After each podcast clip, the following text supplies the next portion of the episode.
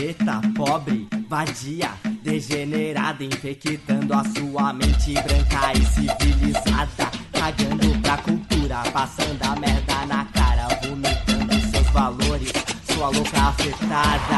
Estamos começando com mais um programa Groundcast que eu acho que é o de número 12. Eu nunca vou acertar o número de primeira, então eu sou o Fábio Melo e eu não quero contrato com gravadora. Sou o Fernando e eu queria falar chupa Michael Amott. Oi, eu sou o César e também não quero contrato com gravadora, porque isso é coisa do capeta. É, eu sou o Vitor e contrato com gravadora é mó coisa de bundão, mano.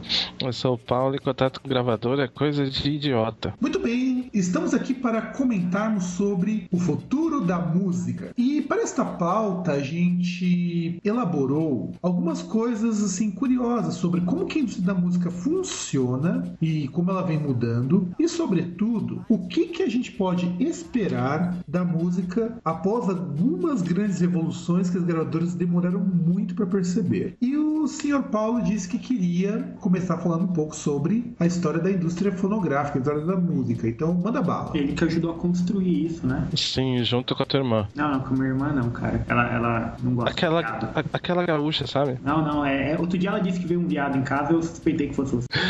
Então, se a gente, a gente vai pegar, entender um pouco a indústria da música, a gente pega que até começo do século passado, 1910, a principal maneira de se consumir música era você ter alguém na tua família que tocava um piano, algum instrumento, o cara ia lá e comprava partitura. Ou artistas de rua que tocavam um instrumento, ou então indo direto no, no show do, do próprio artista, né? Aí foi lá pro fim do século do século XIX, né, que começou, que desenvolveram o, o primeiro disco, que era a primeira maneira de se gravar música, que na verdade o povo até a- acha que é disco de vinil, mas na verdade era disco de goma laca, né? Que, era, que é conhecido como 78 rotações, que foi ali começo da indústria musical, onde você podia de fato ter a música gravada e você ouvir na tua casa e tal, tal, tal. E isso ficou até ali meados do- dos anos 40, quando veio o disco de vinil que a gente conhece, né? É, na verdade, na década de 40 veio a fita magnética, cara. É quando você tem inclusive os experimentos da música concreta, porque o pessoal descobriu que você podia pegar uma fitinha magnética e gravar alguma coisa. É, eu digo assim, em larga escala, né? Que é mais pro pessoal poder comprar e ter em casa, né? É, a gente, a- você tinha os outros experimentos também, com outros tipos de fita, aqueles rolo grande pra caramba, que você fazia não só a gravação de áudio, tinha outras fitas também, que você fazia aqueles vídeos bem primordial, mas distribuição em massa mesmo foi com o vinil, começou com o vinil ali na década de 40, lá para os anos 60, ah, fim meio dos anos 60 e tal, que veio a fita cassete e por muito tempo ficou ali no meio termo entre entre o disco de vinil e a fita cassete, os principais meios de distribuição. É dali que começa os, a prime, os primeiros passos da pirataria, né? Que começaram a vender gravadores, né? Então o pessoal podia simplesmente pegar uma fita virgem e gravar. É, na verdade não é bem isso. A fita virgem ela vai surgir, surgir mesmo bem depois. Até porque os primeiros gravadores eles eram caríssimos e gravavam em mono. Então, os, os primeiros gravadores, eles foram feitos até pela, pela Philips, eles eram realmente, eles eram caros. E, mas eles já começaram a se popularizar ali pelos, pelo meio dos anos 70 e tal. Foi até quando começou a se popularizar também até os aparelhos de som estéreos, né? E daí se popularizou de vez no final dos anos 70 foi quando até que a Sony inventou o, o, o Walkman, né? Que daí o pessoal conseguia ouvir na rua, ao custo de apenas algumas pilhas por dia, mas enfim. Mas a, a primeira aparição ali de você fazer uma cópia de uma música, né? De você, por exemplo, pegar uma fita emprestada com alguém, gravar de uma rádio, alguma coisa, foi ali. Ali a gente já chega lá no, no- no fim dos anos, dos anos 70, né? 79, 80 foi quando inventaram o CD, né? E começou a ser vendido ali em 82, lá para foi o ano que eu nasci, diferente do que o seu Fernando diz, né? Só que o CD ele ficou por muito tempo justamente travado no que o Fábio falou do, do preço. Os gravadores eram muito caros. Eu me recordo que lá para 95, um gravador de 12 velocidades que precisava de uma placa SCSI custava mais de mil reais e a própria placa SCSI custava mais de mil reais, né? Não, e sem contar que assim, o, o CD, quando ele começou a se popularizar lá fora, lá na metade da década de 80, aqui no Brasil um disco era muito caro. Eu lembro quando meu pai foi comprar um aparelho de leitor de CD, eu acho que foi em 95, e cada CD custava em torno de uns 30, 35 reais, na época que você tinha a paridade dólar real um para um, ou seja, era caro pra caralho. Era bem caro. E vale lembrar também, por exemplo, que agora em 2006, quando o PlayStation 3 foi lançado, ele, uma das coisas que ele tinha que ele falava: olha, que você também tem um player de DVD. Lá em 94, a Sega lançou o Sega CD e antes dela uh, teve o TurboGrafx CD também, que também um dos argumentos de venda desses, desses ADD11 era justamente: olha, você pode ouvir suas músicas aqui também, pra você ver como era. Lá, eu lembro que eu fui ter meu primeiro gravador de CD lá pra 97, 98 e era um 4X que tinha custado 700 reais. Então você para pra pensar, 700 reais em 97, 98 era dinheiro pra caramba, né? Foi lá pro, mais ou menos pro, pros anos 2000 que o CD de fato ficou bem barato, né? Que aí você começou a comprar as mídias. Eu lembro que a primeira vez que eu vi CD pra vender ele custava 20 e poucos reais. Ali pro final dos anos 2000 você já comprava 2 reais, um real e pouco, dependendo da, da qualidade da mídia, né? E nisso, nesse meio tempo, lá pro fim dos anos 80, foi quando começou os primeiros estudos do, do, do padrão MPEG, MPEG né, que teve os seus layers tal, até chegar no padrão MPEG 3, que é o que nós conhecemos como MP3. Foi daí que a coisa começou a tomar uma cara diferente, porque até então você dependia do que? De você gravar a música no seu computador, você tinha que gravar no formato Wave que era 10 MB por minuto. Então, por exemplo, transferência online era impraticável, você não, não a, a, maneira mais popular de você transferir arquivos era disquete, que tinha 1 MB 44, né? E também tinha o fato dos HDs, né? Naquele tempo ali, você quem tinha um HD de 1 GB era considerado o rico, a última bolacha do pacote, né? Aí quando chegou em 99, que foi que teve a revolução da música digital, ou que como as gravadoras preferem chamar, a revolução da pirataria, onde nós perdemos o controle, que foi com o lançamento do Napster que basicamente era um programa uh, de, de, troca de, de, arquivos de música, né? Depois ele foi habilitado para trocar os tipos de arquivos também, mas ele começou com troca de, de arquivos de música. Uh, o Fábio deve lembrar, se não me engano, foi no VMA de 2000 até, que teve até aquela guerrinha entre o criador do Napster com o pessoal do Metallica. Ah, mas olha, isso daí é, que a gente vai comentar bem mais pra frente, essa mudança do, do formato analógico pro digital e tudo mais. O, vale lembrar que quando o Metallica entrou nessa disputa, ele já tinha entrado numa disputa contra outras formas de pirataria. O Napster não foi o primeiro, ele foi o primeiro que se popularizou, e o intuito do Napster não era nem que você pirateasse música, era você, por exemplo, eu tenho um CD e eu quero que você escute umas faixas, então vou compartilhar com você. A diferença é que depois o pessoal que começou a tiver os próprios usuários descobriu uma maneira de você tornar isso muito maior. O último passo, né, dessa mudança brusca na indústria digital foi lá no final de 2001, quando veio o iPod. Não que ele tenha sido o pioneiro dos players de MP3, mas ele foi ele quem popularizou os players portáteis de MP3 foi daí que o pessoal começou a falar, não, eu vou começar agora a botar minhas músicas aqui, quantas músicas eu quiser. O primeiro ele tinha, se eu não estou enganado, 10 GB de espaço, ou seja, já cabe música, já cabia bastante música pra época e tal. E foi daí que a indústria da música começou a ficar perdidinha sem saber o que fazer. Então, vamos comentar agora um pouquinho sobre a indústria fonográfica antes do MP3, porque isso é importante a gente frisar. Convenhamos, nunca foi vantajoso você depender de gravadora. Porque, vamos pensar numa coisa: o custo de gravação meados dos anos 80, era alto pra caramba. Era alguma coisa do tipo, ou você comprava uma casa ou você gravava um CD. Era algo assim bem alto, era algo assim bastante ruim. Tanto que não existiam eh, pessoas que gravavam de forma independente. Quando a gente comentou sobre a música indie, os primeiros dos anos 80 que começaram a fazer isso, eles faziam porque se juntavam com outras pessoas. Então você conseguia reduzir os custos. Muita gente fazia o próprio estúdio, o que também já é de certo modo uma mudança para a própria indústria fonográfica. Só que a indústria fonográfica ela sempre trabalhou em cima do quanto que ela podia lucrar em cima de um CD, ou de um disco, ou de um álbum que seja. Que é uma merda, sabe? O artista ganha num CD, que, ele, que é vendido por 29 reais, agora tá quanto na galeria do rock, Fernando? Sei lá, faz tanto tempo que eu não vou na galeria, mas deve estar tá caro ainda, né? Um CD que custa 30 reais, o artista ganha um real. É, é que o, o, o, problema é, é que o, cara que não, não conhece, não entende disso, ele acha que o bagulho é vendido a 30 conto e o artista ganha mó grana. Mas meu amigo trabalhou em, em gravadora e ele falou que um, CD, quando ele custa muito caro para fazer, ele tende a ser muito caro é quando ele tem um encarte um pouco, um número maior de páginas que o convencional tal. É, só o pessoal se situar, sempre que você vai imprimir qualquer tipo de coisa, revista, encarte, ele tem que ter um número certo de páginas, né? Você imprime ele com a quantidade que você quer. Então, às vezes você quer ter um encarte um pouquinho maior e ele já tem que ser muito maior, porque senão não dá certo na hora de imprimir, porque tem que ser números pares e múltiplos de 4. Então, o seu encarte ou ele tem 4 páginas ou ele tem 8, sabe? Ele tem 16. Ou seja, é tudo de 4, né? É, e, e assim, então ele foi, na época, tinha sido um CD do Megadeth, tinha saído, não, não lembro o CD que era. Acho que o Net Abomination, não é? É, mas que ele tinha um encarte um pouco grande, assim, então ele custou pra gravadora R$3,50, sabe? Mil cópias, sabe? Cada unidade foi R$3,50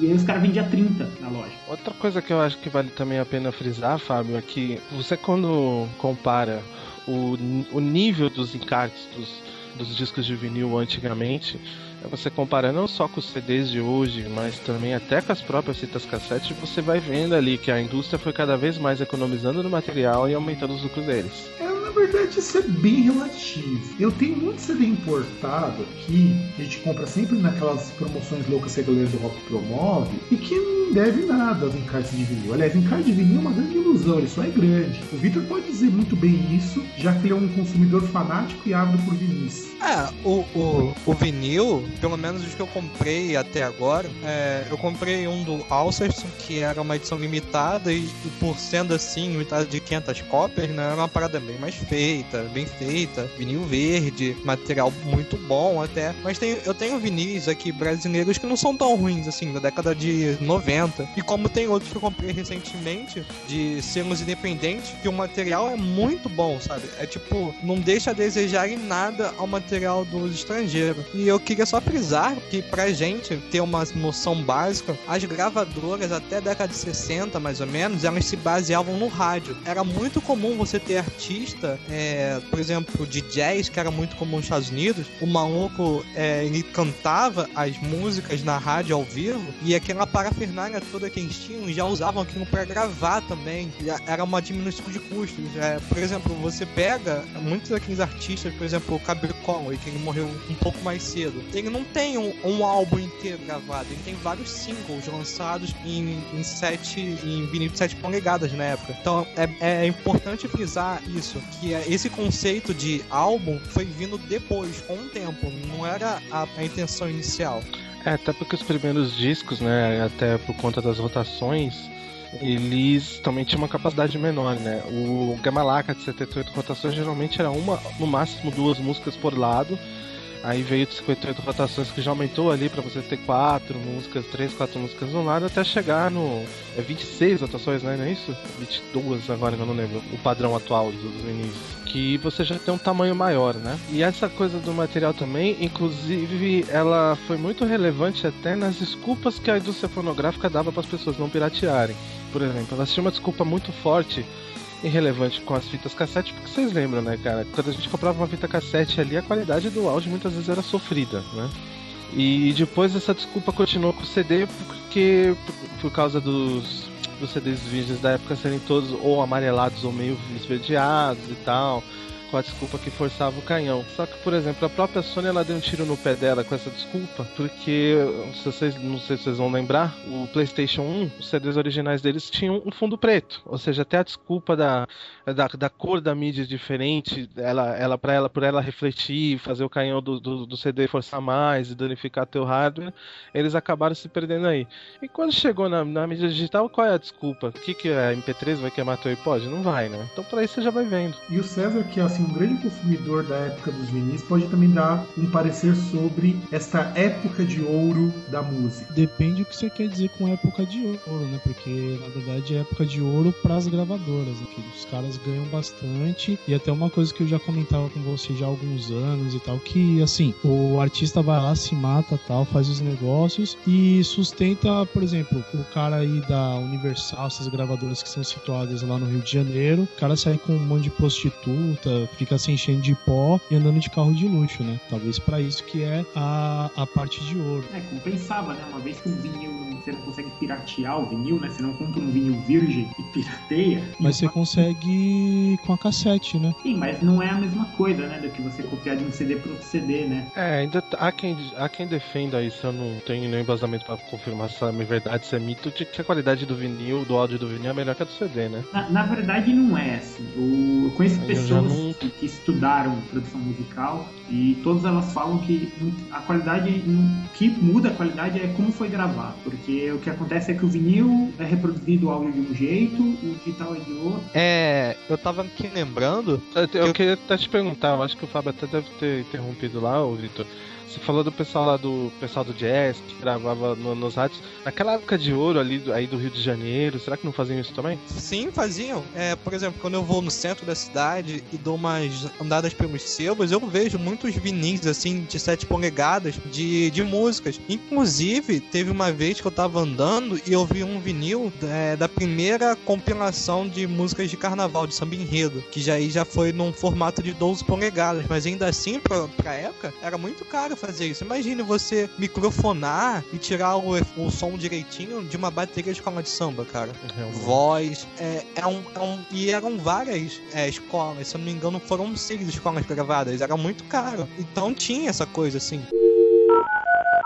Download, low, low, low, low, low, complete. Fernando ressaltou bem do pessoal que estudou produção musical. Que, que isso não muda, assim o MP3 ele é reproduzido digitalmente. O vinil já não é reproduzido digitalmente. Vai sempre dar diferença, sim, claro, pelo método de reprodução. Mas você dizer que a qualidade do vinil é melhor por XYZ, você está viajando, sabe? Porque não é. Uma coisa é o, é o cara que estudou produção musical. Eu, sei, eu, eu, mesmo já vi, acho que na própria MTV, os caras entrevistando um cara que era aficionado por vinil. A gente tinha vinil, cassete CD.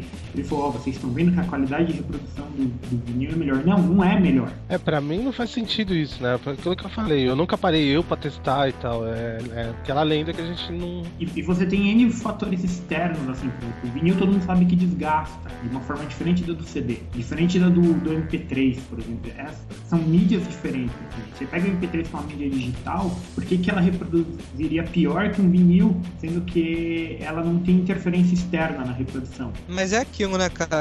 Eu acho que é complicado também porque o consumo de mídia mídia física é uma parada desgastável. Como você disse, o vinil você desgasta. O CD também chega uma hora que vai desgastar. Então, o caminho mais óbvio é você seguir pelo MP3.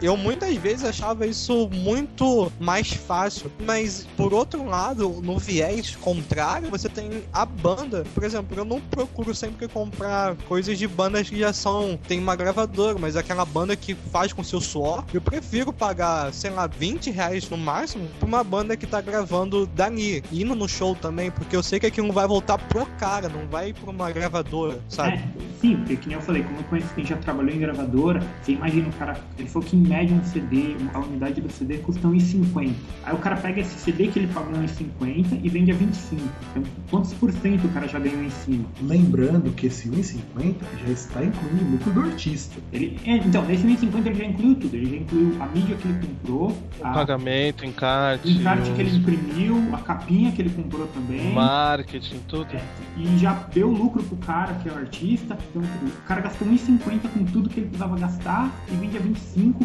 Então ele, ele lucra muito em cima. Então, assim, poderia ser mais barato. Talvez porque eu não pense de forma tão mercenária, talvez se eu fosse dono de gravador eu pensasse assim. Mas eu acho que se o cara vendesse a 10 pontos já tava bom, porque ele já tinha pagado isso aí quatro vezes. Ô, cinco, seis vezes já. Fernando, mas eu tenho uma pergunta. Esses 25 que você tá falando mas aí é o valor da loja, né? Não é o valor que o cara vende pra loja, né? Então, o, o problema é que o meu amigo que trabalhou em gravadora, esse era o preço que o cara punha na loja da gravadora. Mas é aquilo, a gente, a gente como, como ouvinte e também que a gente acompanha e tal, a gente acaba esquecendo do detalhe primordial. Apesar, apesar, apesar dos apesares, a indústria é, um, é uma indústria. Ela tem que lucrar, ela tem que lucrar da forma hum, é, da mais-valia. Ela tem que gastar o mínimo possível e ganhar o máximo possível. A gente acaba se esquecendo muitas das vezes quando a gente vai comentar sobre, principalmente de música, que, por exemplo, a indústria do cinema também funciona do, da mesma forma. É, a... é um pouco diferente. É, mas, mas o... o... que eu vejo do comentário do preço, Vitor, é assim, a gente não tá falando,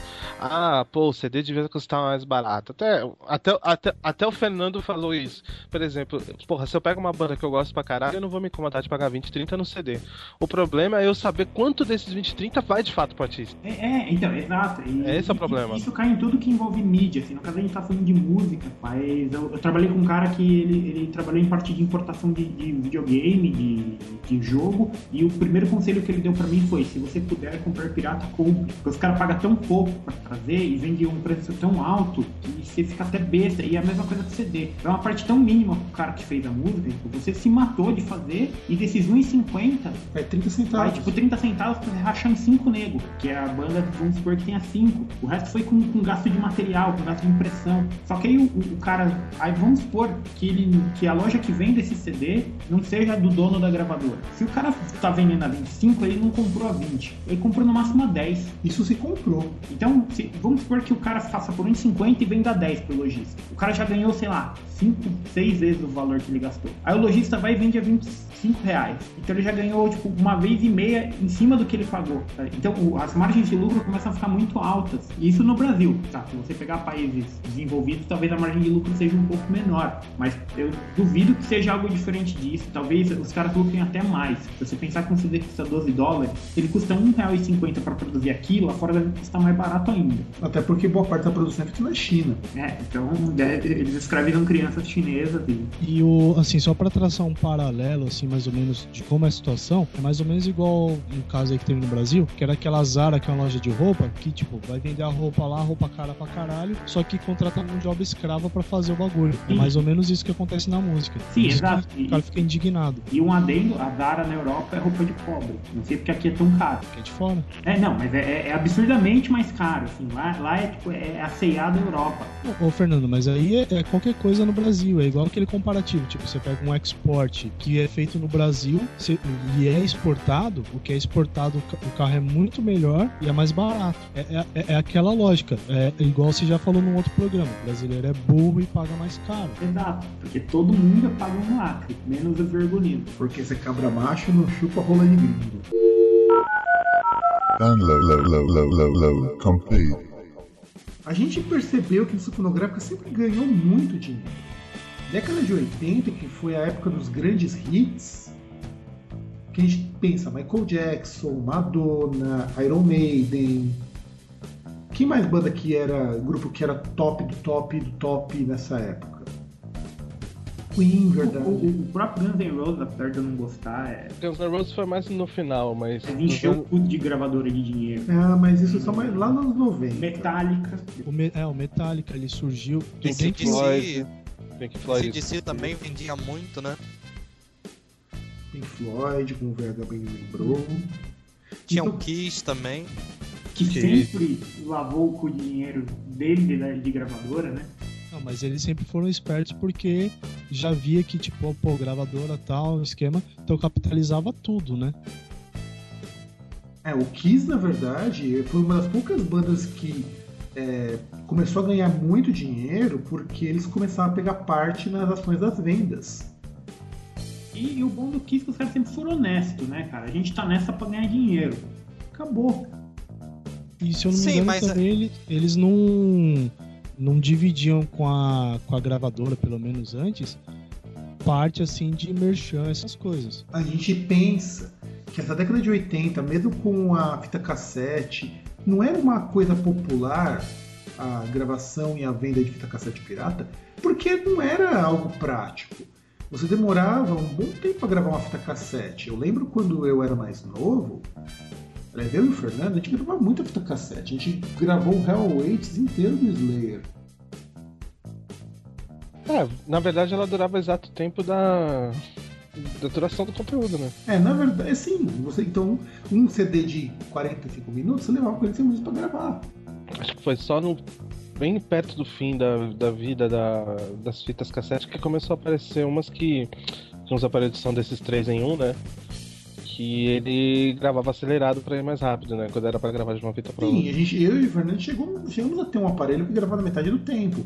Mas você tinha uma limitação técnica que o cabeçote de gravação não podia ir muito mais rápido, ou porque estouraria a fita, ou o atrito seria tão forte que você não ia escutar nada. Que esse era o grande problema da reprodução do MP3, do MP3 não, do cassete. E o cassete, ele gerou uma cultura, que algum dia eu vou escrever, eu vou falar sobre isso, que era de você distribuir as fitas. Se você pensar as bandas da década de 80, muita banda underground conseguiu se divulgar por essas gravações. E quando eu entrevistei algumas bandas, quando a gente pergunta sobre a questão da pirataria, eles falam que não é algo novo. A ideia de você compartilhar música sem ganhar nada por isso não é novo. Mas o grande problema surge em 98 com a criação do Napster. 99. 99? 99. É, que assim. Que agora tomou. A pirataria não é algo recente, mas agora tomou uma proporção que mexe no bolso de muita gente. É. Antes era um artigo, você tem muito brasileiro que tem, por exemplo, demo do Age of Sanity que a própria banda gravou e mandou, assim. Que eles mesmos piratearam as- própria música para poder mandar para outras pessoas pelo correio. E então, isso só afetava a banda porque a banda mandava. A partir do momento que começou a afetar a gravadora de uma forma absurda, e assim, eu não tô falando de artista grande, porque artista grande não se importa com pirataria, tá? O, o Iron Maiden não reclama de pirataria porque não precisa, né? Download, low, low, low, low, complete. O grande lance do Napster não foi simplesmente a facilidade da plataforma dele, né? O Napster chegou num momento em que começou a se popularizar não só no Brasil, mas nos outros países também, as primeiras conexões de banda larga, que era o ISDN de 64K e até 128 e os primeiros ADSLs de 256 e 512. Eu vou traçar um paralelo que para uma música que eu sei que o Fernando adora. Eu lembro que eu, eu fui baixar uma vez a Exchange do Guns N' Roses e MP3 tinha 9 MB. Usando o gerenciador de download, eu levei duas noites para baixar usando o saudoso SBT Online, que era o provedor gratuito da época. Não era Sol, não, nessa época? Sol, não, o Sol era um deles. Tinha o SBT Online. É, o Sol era o SBT Online, tá certo. Depois teve outros, teve STI, que, que era pago e virou gratuito, e vários outros, né? Chava. Isso combinando também com os HDs ficando maiores, ou seja, ficou mais fácil. E o Napster ele tirava aquela limitação do que? Pô, se eu chego lá, pego um servidor de hospedagem que eu pago, ou então ah, o Fábio vai me chamar de velho agora, mas por exemplo, se eu botasse MP3 no Geosites, no Tripod, na Lycos, ou seja, aqueles serviços de web gratuita, as gravadoras tiravam do ar rapidinho. O Napster pro seu o primeiro serviço popular de peer-to-peer, né? Que, ou seja, que eram os próprios usuários compartilhando, daí eles não tinham controle algum. Daí desbandou de vez. Ah, cara, isso aí foi assim, quando a indústria abriu as pernas de vez, né? Quando pegou assim, tipo, e o pessoal falou, poxa, vamos compartilhar. Até como foi citado aí antes, teve aquela polêmica do Metallica e tal, porque o Metallica contra-argumentava assim, tipo, poxa, você tá compartilhando um negócio que não é seu. Apesar de ter algumas visões, assim, por exemplo, o cara pensava, poxa, se eu tenho um disco assim, aliás, até fazer aquela referência com o passado, tipo, eu tenho um disco que eu comprei um vinil e eu quero que um amigo meu ouça, eu ia lá gravar uma fita cassete e passar pra ele. E agora o que eu faço? Eu pego o arquivo e passo pro meu amigo. É, é evolução do que já se fazia. Em vez de eu ter que gravar num CD ou numa fita, eu ripo o, o- o áudio e mando pra quem eu quiser. Exato. E até o- os caras reclamavam assim, mas eu- eu não lembro aí se o Napster ganhava alguma coisa com propaganda ou algo do tipo. Né? Não, não existia. Aliás, esse conceito de monetização para serviços na internet desse tipo só começou a aparecer lá para 2004, 2005. Essa ideia de monetização. O Napster, quando ele surgiu, não era nem para fazer isso. Era para você fazer exatamente o que você fazia antes, por exemplo, com um CD. Existia uma lei nos Estados Unidos, inclusive, que foi isso que pegou o Napster, que o Napster ficou funcionando por muito tempo, que é a lei do Fair Use. A lei do Fair Use permite que eu crie uma cópia para distribuir para um amigo meu, desde que não tenha um uso comercial para isso. Que seja um uso justo. Ah, eu quero que você conheça um trabalho de artista tal. Eu posso criar uma cópia para você. Que isso não é pirataria, porque eu não estou vendendo essa cópia. O que fez o Napster ser fechado, no fundo, no fundo, foi que você tinha dois grandes problemas com o Napster. Primeiro, não havia possibilidade de você rastrear quem estava compartilhando, porque eram muitas pessoas compartilhando ao mesmo tempo. E segundo, você não estava compartilhando com alguém que você conhecia, você estava jogando na rede. A ideia que a gente tem mais próxima disso, embora eu ache um absurdo, é quando o Fernando entrevistou o Slaved, que é aquela ideia de você estar pegando uma coisa de uma propriedade e jogando para todo mundo pegar. Exato. Tanto que o Slaved tem até um, um vídeo deles roubando uma ovelha de um, um político lá da Noruega, porque ele queria aprovar uma lei de que o compartilhamento de música fosse legalizado. Tipo, Foda-se, se eu quiser ripar meu CD e mandar pra quem eu quiser, e por onde eu quiser, eu posso. E aí eles foram roubar a ovelha do cara pra o cara sentir como que era. Mas eu, eu acho estúpido, assim, você pensar dessa forma. É, na verdade, não vou falar que isso é culpa do capitalismo, mas hoje música virou um produto, né? Que já é faz tempo. Até os artistas mesmo vêm, assim, a partir do momento que você trabalha, seu trabalho é fazer música, você saiu daquela ideia de que música é arte, música é produto. É, então, hoje música é produto, então não é mais. Mesmo quando música, mesmo com a música sendo arte, você tem que comer como todo outro ser humano, né? Porque você é um artista que você é diferente, né? Desse aspecto. É, é, porque, é, é, porque tem uma classificação pra arte meio, é assim, é, é, é meio estranha mesmo, é meio filha da puta essa classificação, mas de forma erudita falando, assim, é considerado arte apenas aquilo que é feito sem um apelo comercial imediato. Então, é descartado qualquer forma de arte, algo que seja feito para vender.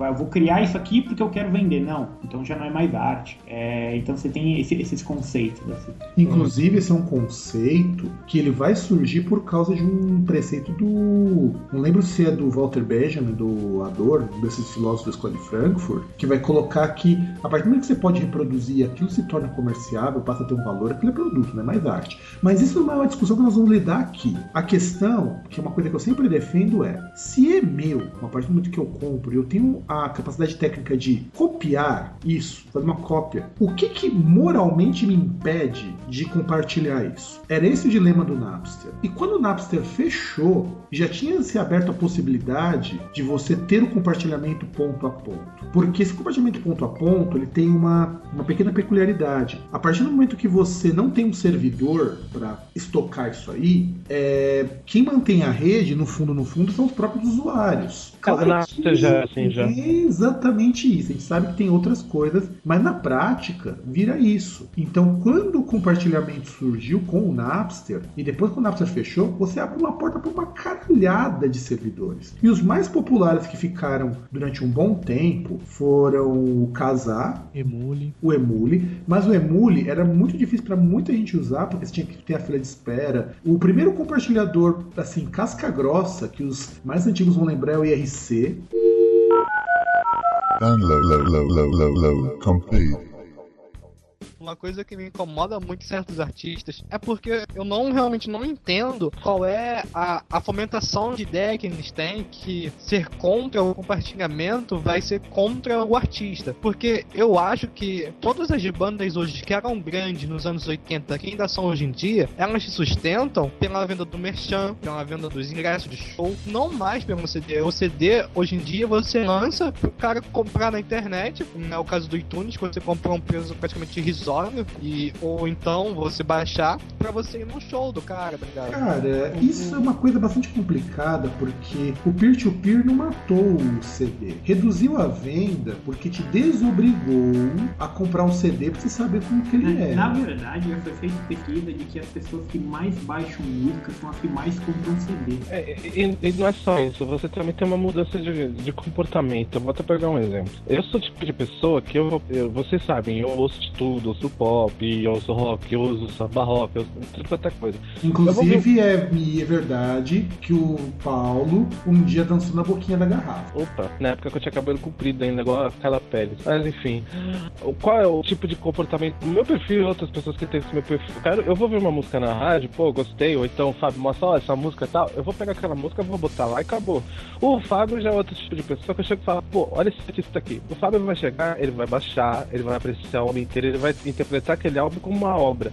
Esses tipos de pessoas que interpretam o álbum como uma obra em si, não simplesmente, ah, eu gosto da música X ou Y, são os maiores consumidores. Só que a maioria do público normal não é assim. E uma, eu lembro muito debate na época, antes do, do MP3 popularizar e tal, que o povo reclamava, porra, eu vou gastar 30 reais no CD que eu vou ouvir duas, três músicas só, que o resto eu não gosto, ou são músicas que não tem apelo comercial, enfim. Também gerou, essa era da, da música digital gerou esse comportamento. Hoje você vai na iTunes, você não é obrigado a comprar uma obra inteira, você compra uma música só, se você quiser, né? É, e tem aquela coisa, né? Muitas vezes você comprava um CD de uma banda que você não conhecia e achava uma bosta, sabe? Porque você não tinha como ouvir. Ou... É, mas. Eu, mas eu compro CD, eu não vou mentir, só que eu compro do que eu realmente gosto, porque eu gosto de ter um. Tá, tirando o, o fato de eu ser designer e tal, eu gosto de ter o encarte, eu gosto de ver, sabe? Eu gosto de ter as letras, de poder ler. Às vezes eu não quero abrir uma página na internet e procurar letra, sabe? Eu gosto de ter um encarte, eu gosto de ter o CD. Mas N coisas implicam que eu não tenho um CD. Porque eu, não- eu tenho que ter onde guardar, sabe? É, eu, querendo ou não, eu vou ter que ter um cuidado maior, eu não posso deixar em qualquer lugar, eu não posso tipo, ser relaxado pra caralho. Você não vai CD. CD enferruja. Exato, tipo, eu, eu tenho CDs aqui, nossa, que devem ter mais de 10 anos, foram comprados, que os grampos já estão todos enferrujados, que, que o, a, a ponta do encarte começa a amarelar, porque você guarda, você fixa, você não escuta. Hoje, pra mim, não é prático tirar um CD e pôr pra ouvir. sabe? E você não pode ouvir quando você estiver na rua, por exemplo. É, então, é, agora eu não preciso mais, né? Porque você não precisa de Discman, né? Aliás, você, e você não vai andar com Discman, né, cara? O bagulho você usava porque precisava. porque Primeiro já foi o tem tempo disso, segundo que não tem mais necessidade. Então o, o CD ficou pouco usual. Com a internet, de você poder baixar coisa de qualquer canto do mundo, você acabou descobrindo muito mais artista. Então hoje pra mim é inviável eu ter todos os CDs de todas as bandas que eu gosto. Por mais que a gente pudesse até comprar. Nem que eu fosse rico, assim, eu acho que eu não ia conseguir ter tudo. Eu não ia achar tudo pra vender e e eu teria que ter um quarto muito grande pra guardar tudo. Eu, Então, eu se- acho que o, eu acho que o Ike Batista ficou pobre porque ele começou a comprar os CDs das bandas que ele gostava. É, bem Por isso que agora capaz. ele deixou de ser bilionário. E, e ainda mais tipo, o, o, o Groundcast e tudo, cada dia a gente tá descobrindo um negócio novo e, sabe, é, é muita banda, é muito CD, é muita música e, e você falar e, e você falar assim, nossa, né, agora não, né, que agora tem um HD de 1 TB e meio, mas antes você tem um HD de 500 GB e você fala, caralho, não tem espaço porque eu não tenho mais onde guardar música, Ah, eu passei, eu passei isso quando eu tinha um HD de 400 MB. sabe, e, e, e você tá, tipo, porque você conhece muita coisa, é muito fácil, é... tá, você tem os serviços de, de streaming, tem o Bandcamp, o Reverb Nation, mas não é a mesma coisa, não, não pra gente que não tem um 3G que preste, um 4G que preste, sabe, É, Não tem nem 4G, né? Não É, é 4G que de- não tem 4G. diz que tem, é lenda urbana, a gente fala que viu. Não, então. E aí, a gente tem que pensar que com a popularização desses serviços de peer-to-peer, nós tivemos uma época que o torrent ficou muito popular, e depois ele deu uma boa caída por causa do parte das gravadoras, das representantes das gravadoras. Lembrando que o Torrent foi criado por um moleque de 19 anos, que era contra a pirataria, mas ele só queria mostrar como era fácil fazer um programa de compartilhamento de arquivo. Não, e o objetivo desse cara, que saiu até na Folha de São Paulo, era você compartilhar arquivo entre universidades, era para o cara não precisar. Ah, isso só mostra que o cara era virgem. O cara não precisar é, ir para um lugar para, por exemplo, poder baixar vídeo, porque faculdade, todas faculdades sempre cria essas coisas de compartilhamento. Sempre existiu compartilhamento em institutos de pesquisa. É, a, a internet, a internet surgiu como isso, uma rede entre universidades. Aí depois que descobriram que, pô, dá pra colocar pornografia.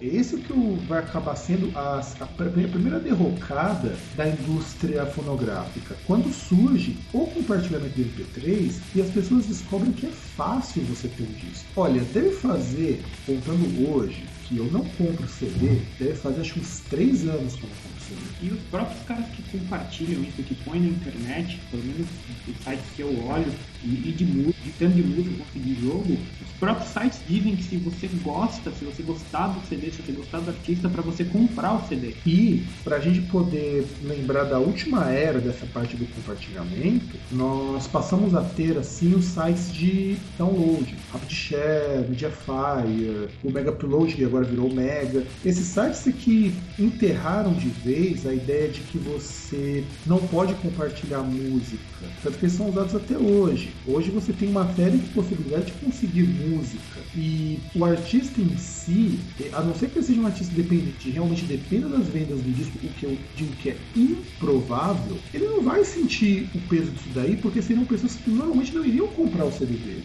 É, não, o cara que ele não vai comprar, ele não vai comprar de qualquer forma.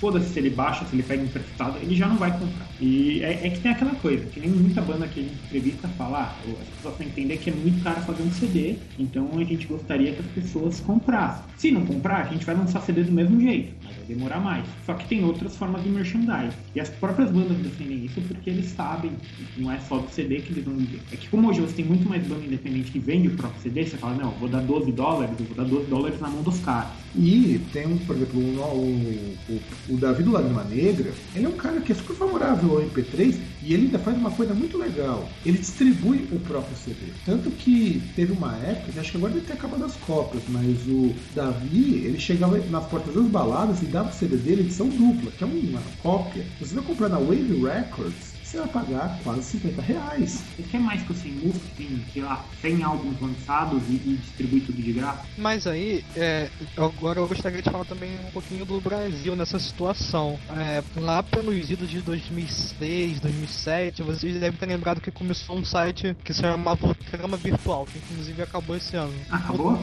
Acabou, infelizmente. Ah,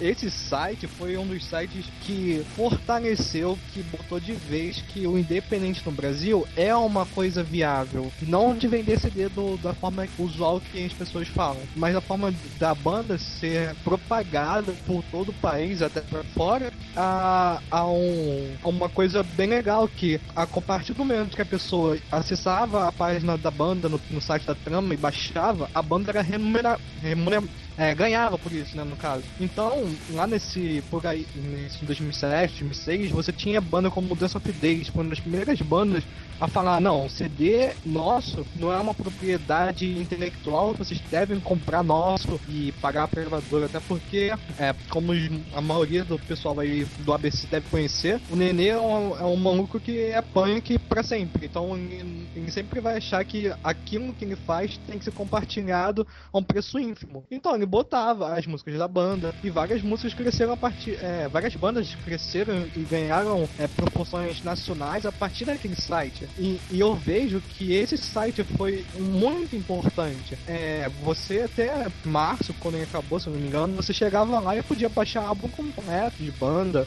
você via a história da banda, você podia conversar com a banda. Era esse tipo de contato. E eu acho que a sacação das gravadoras de médio porte mais novas que tem surgido é essa: é você é, é uma banda relativamente média que você consegue fazer uma ponte entre público, é, banda e, e gravadora muito forte porque você consegue vender um produto que a pessoa está disposta a comprar. Por exemplo, é, a Relap Records ela faz muito isso, como a Rise Bob também, que eles vendem vinis de edições limitadas de, de bandas que o cara vai lá e compra, tipo, esgota em uma semana, porque tem um público-alvo. Eles estão sabendo essa sacação e as grandes gravadoras não têm essa sacação hoje em dia. Eles estão começando a ver que isso é, é possível, você continuar ganhando dinheiro mas não da forma antiga. Então eu acho que a, a indústria fonográfica não se é, remodelou e foi por isso que você tinha essas formas de você passar a sua música para as outras pessoas. E fora que estilos foram criados a partir disso, black metal não existiria se não tivesse o a, se você não tivesse a fita, porque todas as bandas que cresceram nos anos 90 foram a partir disso, o punk, o hardcore e assim por diante. Até o rap também nos Estados Unidos se deu por essa forma. Calma aí, corta pra mim, corta pra mim. Então, mas aí na verdade sim, você pega que você tem um contraponto de duas coisas. Você tem de um lado é, gravadoras que vêm surgindo depois, independentes, artistas independentes que assim, eles querem mostrar, mostrar trabalho, mostrar o que eles estão fazendo e correr atrás disso tal, pra se divulgar e vão dando a. Assim, vão pensando no modelo, no modelo novo, porque sabe que pelo modelo velho os caras vão ficar camelando e quem vai ganhar alguma coisa é a gravadora. De outro lado, você tem, tipo, artistas que já estão estabelecidos, já estão fora daquele. daquela algema lá da, da gravadora, do primeiro contrato, que você praticamente é escravo da gravadora, você não ganha nada e tal. E aí, como eles veem que eles já estão estabelecidos, eles podem ganhar mais, aí os caras falam, poxa, agora nós vamos virar o jogo. Agora nós é que vamos ganhar bastante. Só que os caras não percebem que, tipo, não é a gravadora que vai se ferrar com isso. Quem vai se ferrar é o cara que, que gosta da banda, né? E os caras esquecem que, assim, o, o grande intuito dos caras que fazem música não é eles fazerem CD, eles saírem tocando, pô. É sair tocando pros caras ouvirem. Download, low, low, low, low, low, complete. Quando surgiu o iTunes, eu lembro que a primeira coisa que tinham falado é: não vai dar certo. Quem que vai comprar música na internet, sendo que você pode ter de graça? Qual foi a surpresa quando eles venderam em uma semana o que era planejado que eles vendessem em sete meses? Então isso desmistifica o primeiro, a, a, a primeira lenda de que as pessoas não compram música. Elas compram, desde que você tenha algumas facilidades. Eu nunca comprei MP3. Porque pra que eu vou pagar se eu posso pegar de graça? E também porque eu não vejo vantagem no iTunes para mim, porque para nós é muito caro. Pro americano, você paga um preço até que razoável, porque um CD de uma banda grande lá custa cerca de 18 dólares, no iTunes sai 9. O grande diferencial do iTunes não foi, não foi, foi o seguinte. Como você mesmo falou, começou aquela onda de, de, de, de sites de download, Rapid Share, Mega Upload, etc e tal. E você dependia muito do que? Desses links online, muitas vezes você caía em sites que tinham 300 mil banners. De quando o Napster deu uma queda, não ficou exatamente fácil, e quando eu falo fácil, eu falo a nível de de usuário comum, né? Pra ele pegar música. Você tem muitos. Eu lembro muita história do casar no LimeWare, no LimeWare até que o que que acontecia? Os caras achavam que era gravadora. Você botava pra pegar um MP3 lá de uma música e chegava era outra, ou a música vinha cortada, vinha zoada, etc. Então, ali uniu o quê? Um preço irrisório pro americano, que você comprar uma música hoje em dia é uma média de 1 dólar e 20, dólar e 30, e juntando com facilidade. O cara clica, tá ali, baixou, tá no iPod dele, entendeu? Toda aquela história. Né? São vários fatores, no caso. As pessoas pagam desde que tenha facilidade. Assim como qualquer coisa que você possa achar de graça na internet, e, e você é um serviço pago, para eu baixar um, um, álbum ilegalmente, eu vou ter que achar o link, eu vou ver se está funcionando, eu vou ter que ver se não tem vírus, a menos que você já seja um, um rápido da internet, já tenha todos os seus sites russos favoritados que não tem vírus, né? você sabe que você pode baixar. Lógico, sites russos que nos proporcionam horas e horas de entretenimento. E, mas para qualquer coisa que, que a pessoa for fazer que seja pago, e isso em tudo, não só na, na, na indústria fonográfica, se você pegar o Netflix, por exemplo, para que, que eu vou pagar 15 reais por mês? 15 reais é dinheiro, foda-se que é pouco, se eu poderia baixar todos esses filmes de graça, porque eu não preciso procurar um link que funcione, não preciso ver se tem gente para baixar. Eu simplesmente ponho o que eu quero, eu escolho o que eu quero e, e assisto ou, ou, escuto. Então é prático, então as pessoas querem praticidade. O... Porque, por que, que o iTunes vendeu? Ah, o CD é 12 dólares, no iTunes está 9. É, mesmo que eu possa comprar o CD, até o CD chegar em casa, eu vou ter que ripar para pôr no meu MP3 player, seja lá qual ele seja. O iTunes não. Eu já baixo ele no formato que ele vai pro, pro meu player de MP3, que eu vou sair na rua. Então torna a vida da pessoa fácil. E, então as pessoas pagam por isso. Sem contar que o iTunes não há necessidade de você ter um dispositivo da Apple. O iTunes ele é um serviço de tal modo que você pode comprar as músicas sem ter um iPod, sem ter um iPad, sem ter um Mac. Só que você não ouve, é, você não, se você comprar música na iTunes, você acha que você só ouve um dispositivo da Apple autorizado por causa do DRM. Não, porque você pode converter para MP3. Eles têm uma função chamada consolidar faixa, ele converte para MP3. Eles tiraram o DRM das músicas, então? O Windows Media Services, que tinha o WMA com com DRM ali, o iTunes ele tinha DRM no AC também. Não, mas o iTunes, o formato de arquivo dele, que ele utiliza por padrão é ACC. ACC não tem DRM. Não existe DRM para ACC. ACC é um formato que você utiliza até para streaming. E é um formato pesado pra caralho, inclusive. Ele é um um formato que compete com o FLAC em termos de tamanho. Só que assim, você não pode passar o ACC porque ele é vinculado na tua conta. Mas você consolidar a faixa, você pode transportar para qualquer outro lugar. Isso é vantajoso. E você tem essa vantagem do iTunes, o que ajudou também a popularizar muito o iPod, o iPod como, como plataforma de entretenimento para quem gosta de música, a ponto de convencer muita gente que ralava, meio, ralava meses para comprar um iPod, e era um sonho de consumo que eu tinha quando eu tinha lá meus 20 e poucos anos, 23, 24 anos. Aí ele virou Elmer milionário e agora ele compra um tempo que ele quer. Não, não é bem assim. Mas enfim. E o que acontece? O iTunes ele se tornou o maior serviço de venda de música no mundo. Esses tempos eu acho que faz um mês ou dois, eles comemoraram a venda de 10 bilhões de músicas. E, e dependendo do lugar as pessoas compram, assim, que é, eu tenho alguns amigos na Europa que eles têm muito cu na mão de baixar música, cara, ilegalmente. Uma vez conversando com um amigo meu, ele queria, é, nem era música, ele queria baixar um seriado que não passava no país dele. Aí ele falou, porra, não vou baixar porque se alguém me pegar, dá 5 anos de prisão. Falei, vai tomar no seu cu, velho. O cara tava com medo de baixar, sabe? Fernando, mas aí você tem que lembrar que tem lugares na Europa também que a lei é muito pesada quanto a isso. Você pega, você pega a França, por exemplo, que os caras na primeira vez já cortam tua banda tal. A, a- o seu provedor de internet tem que chegar e passar isso, e passa isso pro governo pra fiscalizar mesmo. Então, os caras têm porque tem motivo. E porque lá a lei funciona. tempos que na Rússia tá, vai rolar um negócio É, desse. então, o- o- os caras têm muito cu na mão, assim. Eu cheguei de falar com, com um amigo meu, assim, de falar, não, eu tenho uma banda tal, assim, assim, é legal, eu te mando a música. O cara falou, não, não, me passa o nome que eu compro. Porra, se for por isso, cara. Não, e de você, ser você de lembra aquela mulher nos Estados Unidos que ela tinha que pagar sei lá quantos milhões de dólares porque os filhos dela baixaram, tipo, processada.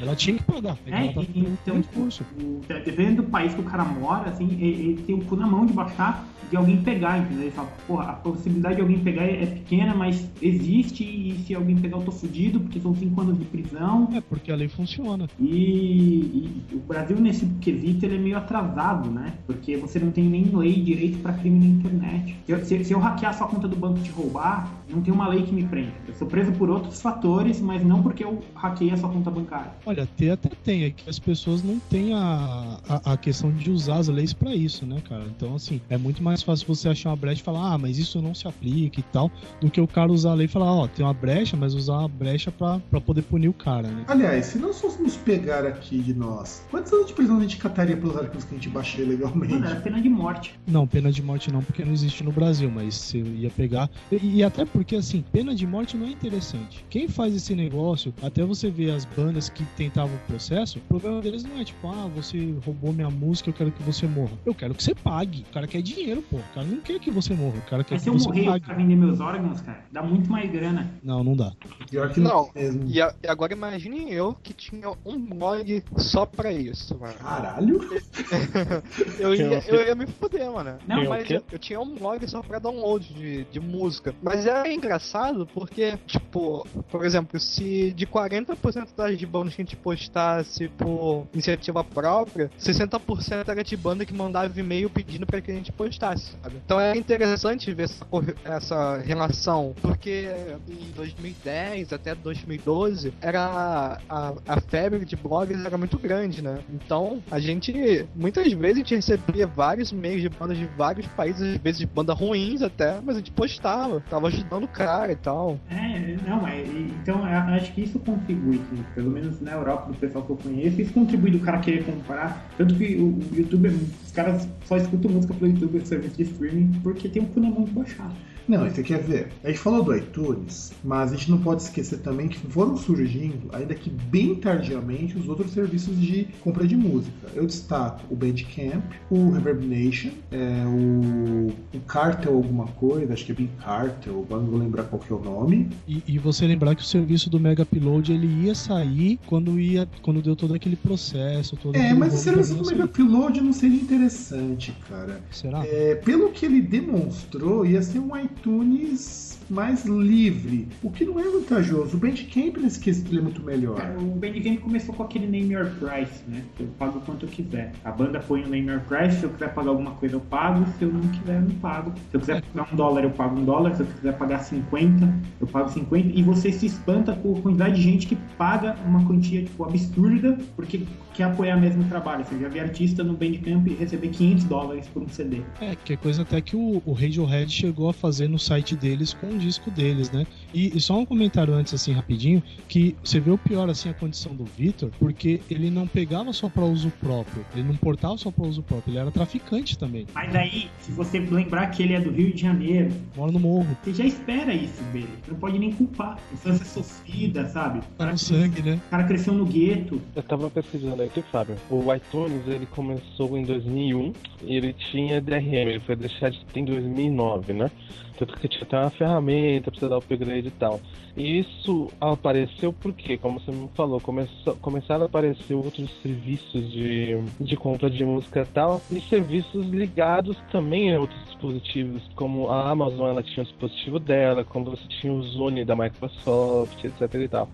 E aí começou a gerar um problema do quê? O cara tinha comprado a música num serviço, chegava num outro não funcionava por causa do DRM. E o DRM foi o maior tiro no pé que a Microsoft criou para música, a CD do DRM, porque você tinha um problema, isso daí até até porque um dos motivos da Microsoft ter meio deixado de mão o DRM é que se eu baixasse uma música no meu computador, eu não conseguia escutar no meu player MP3. Então, o problema foi justamente esse. O Zone apareceu como uma alternativa pro iPod. Era, um, era ainda, né? Ainda tem é um player de qualidade, tem seu lado bom e tal. Só que aí o que, que acontecia? Quem comprava em um serviço não podia usar no outro. Então você teria que comprar, tipo, seus CDs online tudo de novo, pagar de novo por causa dessa desse negócio. Então, o que, o, esse DRM que apareceu a princípio como, olha, a gente consegue ver música, essa música não é pirateada, não tem como copiar. Começou a dar um tiro no pé porque se popularizou dispositivos, né? E não tinha como mandar pra lá pra cá. Então, e aí, vamos lembrar então dos serviços que foram surgindo. Então nós temos mesmo o Big Cartel, agora procurando aqui no senhor Google, viu, Big Cartel. Você tem, inclusive o Big Cartel, você permite ter merchandising da banda, isso que é o, uma das coisas mais legais. O Fernando falou do Animal Price, que depois virou o Bandcamp. É, na verdade é o serviço do Bandcamp o Bandcamp, então toda vez que você vai comprar um disco no Bandcamp, você tem um valor mínimo que a banda estabelece. Pode ser gratuito. Você pode por zero, como pode por cinco, um 30 centavos. E o que, que acontece nesses serviços novos? Eles têm uma vantagem muito grande com relação ao iTunes. Você baixa em formatos diferentes. Eu compro uma música pelo, pelo serviço do Big Carter ou pelo serviço do, do, uh, do Bandcamp. O que acontece? Eu posso escolher o formato E isso pega muito pesado, porque o iTunes me permite só dois formatos. Ou eu pego o MP3 ou pego ACC, ou AAC, né? eu nunca lembro qual é o nome disso. E aí, quando você tem essa opção de formato, você pode baixar direto no seu computador, sem precisar de um programa, sem precisar do servidor, isso é muito vantajoso. Lógico que o iTunes tem uma praticidade muito grande, você compra direto no dispositivo. Para quem tem celular, é muito prático, porque eu não preciso entrar no, no aplicativo. Eu vou lá, abro a loja no meu aparelho, no caso que tem um iPhone ou um iPod Touch, e vai lá e compra. É muito mais prático. Ali não, ali você tem que comprar música, você tem que baixar, sem contar que no iTunes, se você apagar a música, você pode baixar de novo. Eles têm um registro daquilo que você já comprou. E é aí que você começa a ter uma revolução muito grande. Primeiro porque com esses serviços de venda, embora você tenha as gravadoras que façam isso, e aí você tem muito serviço ligado ao Amazon, o Amazon ainda mais com gravadora, o Bandcamp e o Big Carter você pode ser o próprio artista vendendo seu trabalho. Então você tem um controle de quanto que você quer ganhar esses sites pegam uma porcentagem que é muito menor do que a gravadora pegaria de você. Então você vende um CD a 5 dólares, você ganha 2, 3, que é muito mais do que você ganharia com a gravadora, que venderia o seu mesmo CD a 8 dólares. É que você elimina os atravessadores, né? Você, na verdade, elimina o atravessador, só tem apenas um site para hospedar. E é um site que hospeda e não vai cair aquele site. Você tem essa vantagem. Você tem a vantagem de, por exemplo, quem compra no iTunes, quem compra no Bandcamp, quem compra no Cartel, eu não vou lembrar dos serviços, você tem uma caralhada de serviços que são muito bons, você consegue ter muito mais opção para é, ter a sua música digitalmente e pagar por ela e saber que o seu artista vai ser pago. Aqui no Brasil, o pessoal não se nega em comprar MP3 porque durante muitos anos comprou-se muita música celu pelo celular. E caro, você pagava 4 contos numa música.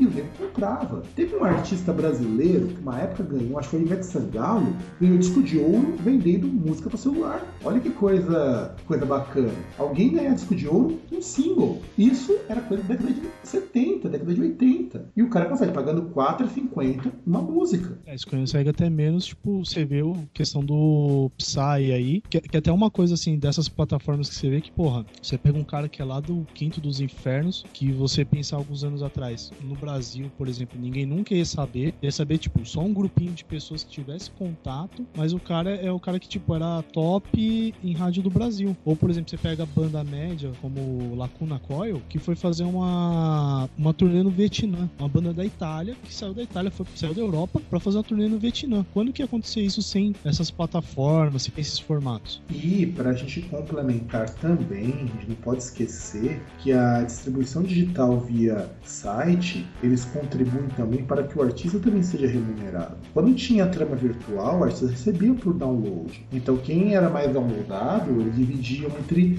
os artistas. Era merreca, porque era grande publicidade, mas funcionava. Então esses serviços eles quebraram um pouco a necessidade da gravadora como intermediária. Você podia dar preço para o seu trabalho e é tão forte que eu fiquei impressionado quando eu vi uma coisa. A Anitta, ela liderou as vendas do iTunes Brasil com a música dela, mesmo tendo vazado o CD. É, só pra complementar o que você já tava falando, por exemplo, tem a banda Parkway Drive da Austrália. Os caras, eles, por ser da Austrália, têm uma condição financeira boa e por via da internet, é muito comum vocês verem eles perguntando assim: vocês conhecem algum promotor de um país Y? Eles querem ir pro país, é, um, é, um, é uma parada deles. Por exemplo, eles tocaram na Índia dentro de um circo, saca? Tem um, uma, um, um DVD mostrando isso. Eles tocaram aqui no Brasil, no Carioca Club, se não me engano, em São Paulo. Eles, e o show do Brasil foi o último lugar que eles tocaram. Depois o pessoal da banda fez uma, uma viagem de moto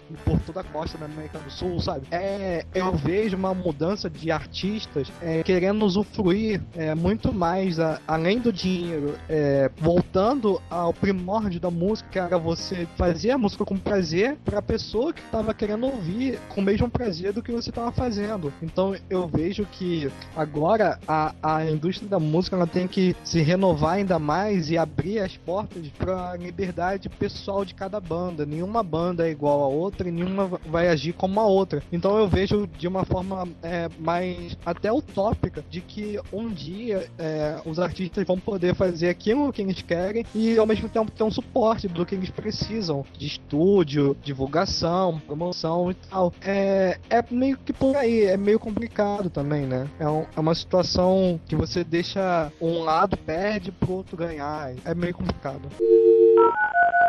Download, low, low, low, low, low, complete. Bem, faz cerca de cinco anos que o streaming se popularizou bastante, primeiro por conta do YouTube e do. é, A gente até pode chamar de finado MySpace, porque o MySpace hoje perdeu a força que ele tinha quando surgiu, na qual você tinha a possibilidade de escutar as músicas, aí no YouTube você não tem possibilidade de escutar as músicas, embora de uma forma mais trabalhosa, dos artistas favoritos. E começou o streaming com duas coisas, até eu e o Fernando estava conversando com um amigo nosso que trabalha na PCM, afinava até um famigerada PCM, que fechou até a comunidade de discografias do Orkut, e o Jean participou disso. Tem que mandar um abraço para ele, né? Por trás. E aí, não acontece porque as pessoas têm um cu na mão de baixar. Acontece por uma questão chamada preguiça. Por exemplo, para que, que eu vou baixar se eu posso escutar online? Eu não gasto espaço no meu HD, que eu posso hum, usar para outras coisas. Eu posso ter acesso de qualquer lugar que tenha internet. E nós estamos pensando numa realidade como a europeia ou americana, que a rede 3G funciona. Tem uma internet rápida, onde o nego baixa um arquivo de 1 GB e pouco em meia hora, cuja internet de celular deles tem uma velocidade muito parecida com a nossa internet de casa. cujo wireless gratuito da Praça de Berlim é mais rápido que a internet da minha casa. Então, a gente passou a ter uma outra cultura, que é a do streaming. O streaming, ele tem uma série de vantagens. Primeiro, não é prejuízo para o artista, hipoteticamente falando, porque a pessoa não está baixando. Embora eu não veja problema pela baixar mesmo assim. Apesar que alguém já inventou um jeito de baixar streaming, né? Ah, mas aí já é uma forma que já existia com outras formas de streaming, né? É, não, e aí que tá. O bem do baixar de streaming não é uma coisa interessante, a gente vai. É que é trabalhoso fazer isso, mas tem como. E, e porque a qualidade também não é lá grande, né? Tipo, Vamos só, pe- só pegar um pouquinho de história. Vocês sabiam que o primeiro serviço de streaming de música de fato foi, brasileiro? Usina do Som. Foi o primeiro serviço de streaming livre que você pagava uma, uma mensalidade e tinha acesso ali às músicas no mundo. Foi a Usina do Som.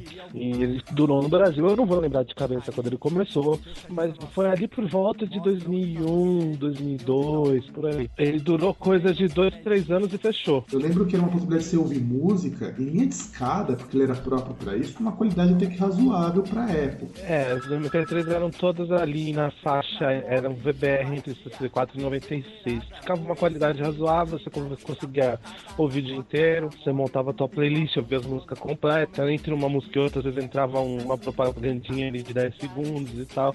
Foi o, foi o pioneiro nisso na internet toda, foi um serviço brasileiro, só que ele não durou. E aí, o grande divisor de águas que a gente pode dizer que é o início oficial do streaming e que ainda é imbatível, é o Last FM. Ninguém no mundo bate o Last FM em termos de acervo. Foi um serviço que, quando surgiu, a popularidade dele foi lá para cima, porque o Last FM não era só um serviço de streaming, ele surgiu como uma comunidade, ele era uma rede social onde você podia criar sua rádio. Então eu conheci muita banda, porque a banda participava ativamente de me mandar mensagem, de banda me mandar, ó, nós vamos dar uma entrevista ao, ao vivo, a gente quer que você escute. Então o Last FM, ele criou uma, uma comunidade para ouvintes de música e oferecia o acervo de quase qualquer banda. Eu me lembro de pouquíssimas bandas que eu não encontrava no acervo deles. Pouquíssimas, pouquíssimas. Era tipo assim, a banda que o Fernando gravou, por exemplo, ele gravou com o Amersfold F, aquilo não tinha. Não tinha, mas porque eu não coloquei. A vantagem do Last FM era essa. Eu podia colocar, porque os usuários poder, conseguiam acrescentar coisas, por isso que ele cresceu. Então eu poderia colocar qualquer banda que eu conhecesse. E, as- e a vantagem era que as bandas recebiam. Elas tinham uma. Quando você tinha acordo com a gravadora, porque o Last FM era um acordo gigantesco com gravadora no mundo todo. Por isso que você não tinha essa frescura que você tem hoje com o Deezer, com o Spotify. Foram serviços mais. São serviços mais novos. O Last FM era perfeito. A grande cagada que o Last FM fez, que caiu muito o usuário, é que ele passou a ser pago fora da Inglaterra. Se você mora na Inglaterra, ele é de... sim, mas a maior parte do mundo ele é pago. Não é um valor alto, são 4 dólares, ele é mais barato que qualquer serviço que você tem. Só que você não tem um Last FM com um suporte para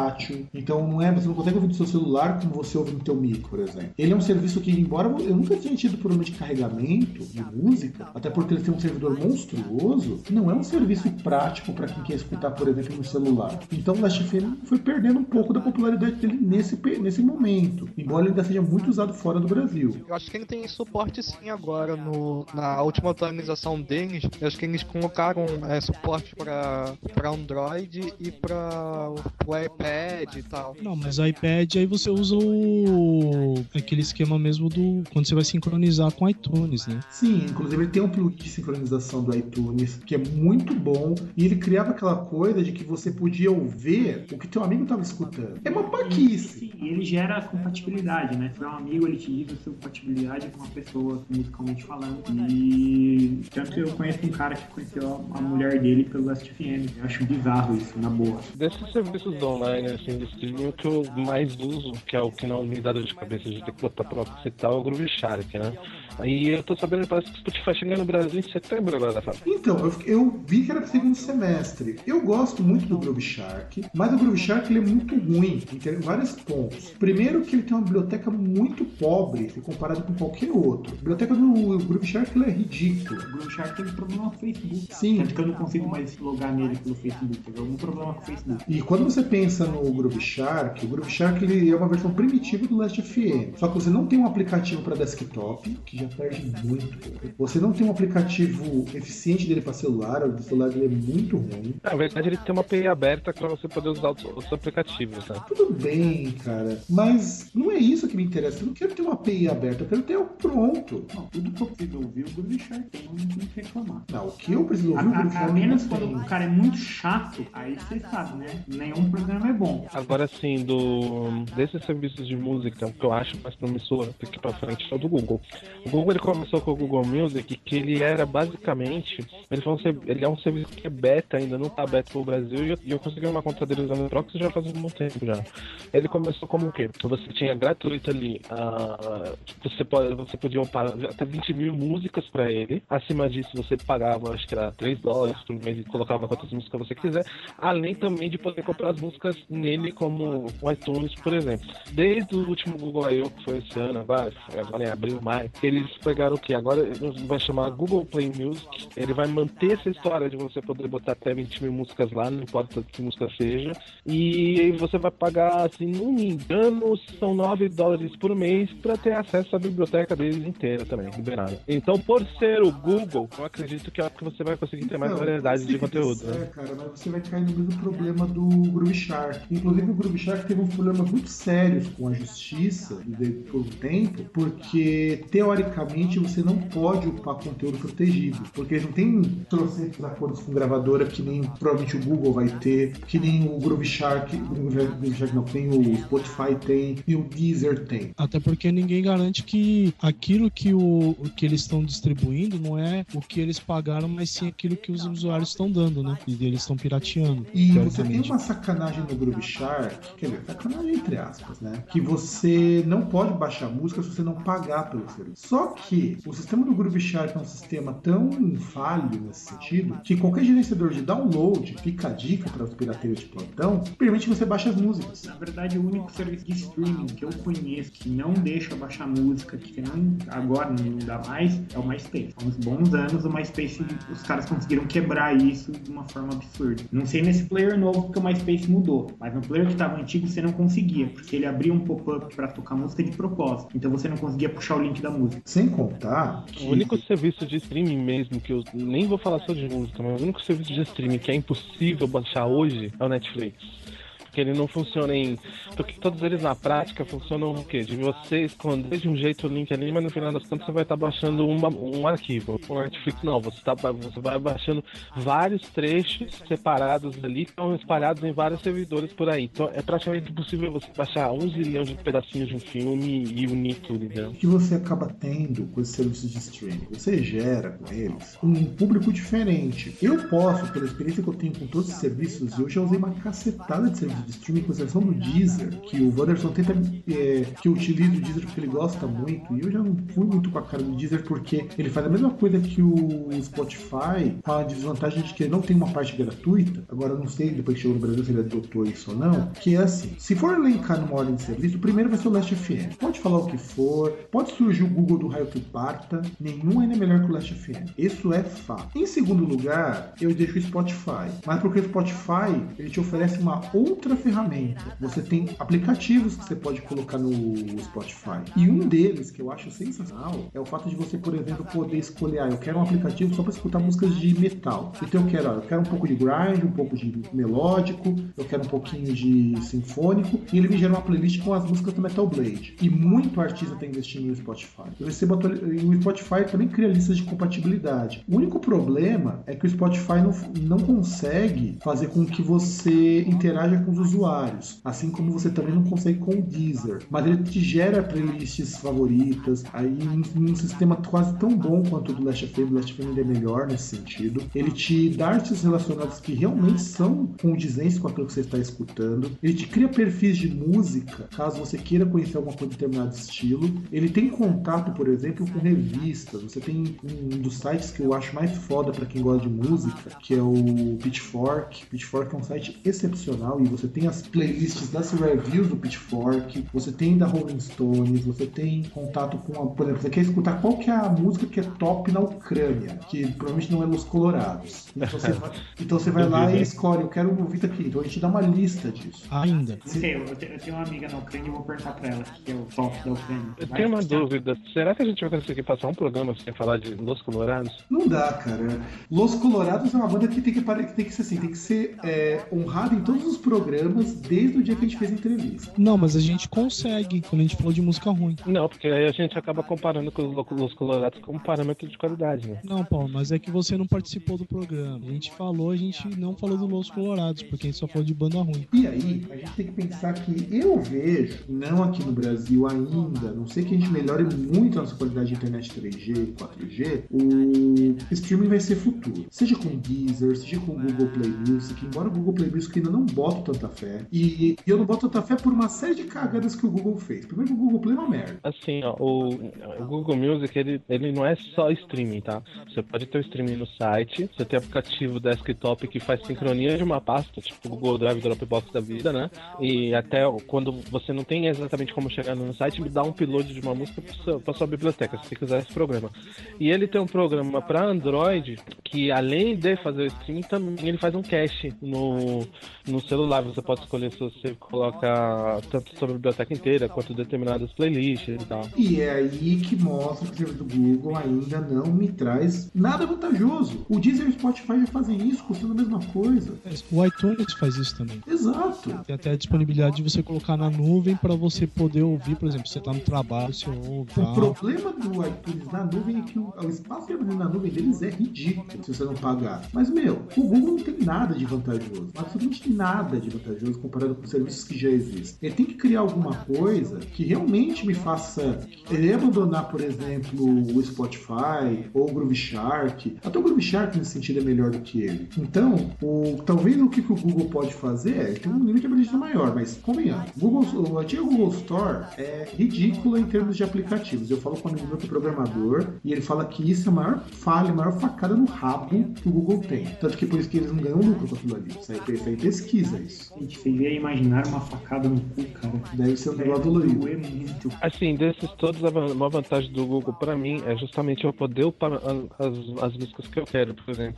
Eu ouço muita música que é, que é música de jogo, que é ripada direto do CD do jogo. Então, por exemplo, o fato de eu poder botar ali na nuvem lá uma trilha sonora de um Street Fighter, uma coisa assim, pra mim é uma vantagem. né? Não, então, mas isso você já pode fazer com iTunes também. Você não depende da biblioteca deles e não depende só de ter a música original, por exemplo. Sim, mas mesmo assim não é vantajoso. Ainda não é vantajoso isso. Spotify faz a mesmíssima coisa. Não é um diferencial, né? É algo que os outros não façam também. O que é bem tipo Google. O Google não faz nada que nenhuma outra pessoa já tenha feito. Ele só melhora algumas coisas. Então, e aí, a gente tem que pensar que esses serviços de streaming vão ter que oferecer alguma coisa que me faça querer migrar para eles. Eu, eu falei, eu não vejo vantagem do Google comparativamente com os outros serviços que já existem e que já estão consolidados. Da mesma maneira que a Google Store não foi a metade do que eles esperavam que fosse ser. Comparativamente, você não tem nada na Google Store que não tenha na- no iTunes que seja melhor, inclusive. Com exceção de uma coisa ou outra para o próprio Android. Cara, pra mim a única coisa bosta que a Apple faz é são as partes Bluetooth dos dispositivos deles que não funcionam. Não, não é só isso, o resto tem muita coisa bosta que a Apple faz. Não, isso eu já descarto. assim. Essas coisas de ficar inventando relógio, óculos, tênis, eu descarto. É pra quem não sabe, a Apple tem um tênis, teve. e que fracassou de forma homérica. E a gente, assim, eu, por mais que eu utilize o dispositivo da Apple, eu não sou um Apple maníaco de forma alguma, eu não, meu, não dá. Quem, quem gosta da Apple o VH. O VH, assim, show no Mac aí, foi programar no Mac, sentiu em outro mundo. O Groove Shark provavelmente ele vai, ele vai acabar desaparecendo por causa do excesso de processo que ele tá tomando. Porque basicamente o, as, o que o dinheiro que as gravadoras estão pedindo pra eles, pelo modelo de negócio deles, é meio irreal. Porque o Groove Shark ele quer o quê? Ele quer ser gratuito, só quer te cobrar pra você ter acesso mobile. E para você poder baixar as músicas, o que é ainda mais legal, porque você tá upando coisa que você não detém copyright. Não, mas é que tá, eles pagam pra. não só por cada vez que a música é ouvida online, quanto cada vez que ela é baixada. A questão é que a quantidade que as gravadoras estão pedindo pra eles é irreal dentro do, do que eles conseguem pagar. Sem contar que se eu, por exemplo, upo uma música da Different Drum, nem, quem garante que ah, eles vão pagar pra Different Drum? Tem gente que upa música autoral e eles não vão receber. Então, Por, por mim pode acabar mesmo, porque que eu queria baixar do Groove Shark eu já achei, já roubei. Então, e assim, o Groove Shark eu não acredito que ele acabe. O Groove Shark tem uma comunidade muito forte. E, e é, e é sério mesmo. O Groove Shark tem muito aqui no Brasil. E esses serviços de streaming, eu acho que hoje ele é um dos mais populares aqui. Quem vai liderar provavelmente vai ser a briga é, Deezer e Spotify. Talvez o Google entre se trouxer alguma coisa diferente. Se trouxer. Se não trouxer, ele não vai entrar, cara. O Google não vai trazer nada que o Deezer já não tenha, por exemplo, que o Spotify já não tenha. O Spotify tem um apoio de gravadora muito forte. Sem contar que eu posso logar no Last FM pelo Spotify e ter acesso à rádio, que é algo muito bom. É, o grande diferencial do Google provavelmente vai ser, vai ser a integração com os serviços deles, tá? Com integração, como eu falo, isso até pode funcionar, mas eu não vejo vantagem. Mas talvez aconteça. O iTunes vai ser um serviço assim muito restrito. Talvez eles aumentem a fato de você poder escutar não só o trecho da música, mas a música completa. Isso eu espero que eles melhorem. Se melhorar, você vai ter um, uma- um ganho de cliente muito grande, porque o cara não vai comprar música sem ouvir antes e ele pode escutando na nuvem, como você já pode fazer um pouco isso com o iCloud, mas ele não é vantajoso ainda. Eu falo iCloud ainda é uma merda para quem não paga.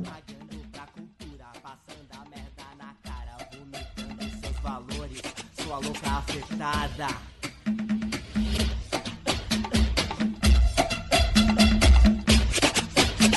Limpeza, saúde, sanidade, higienismo combinam muito bem com a palavra fascismo. Quero mais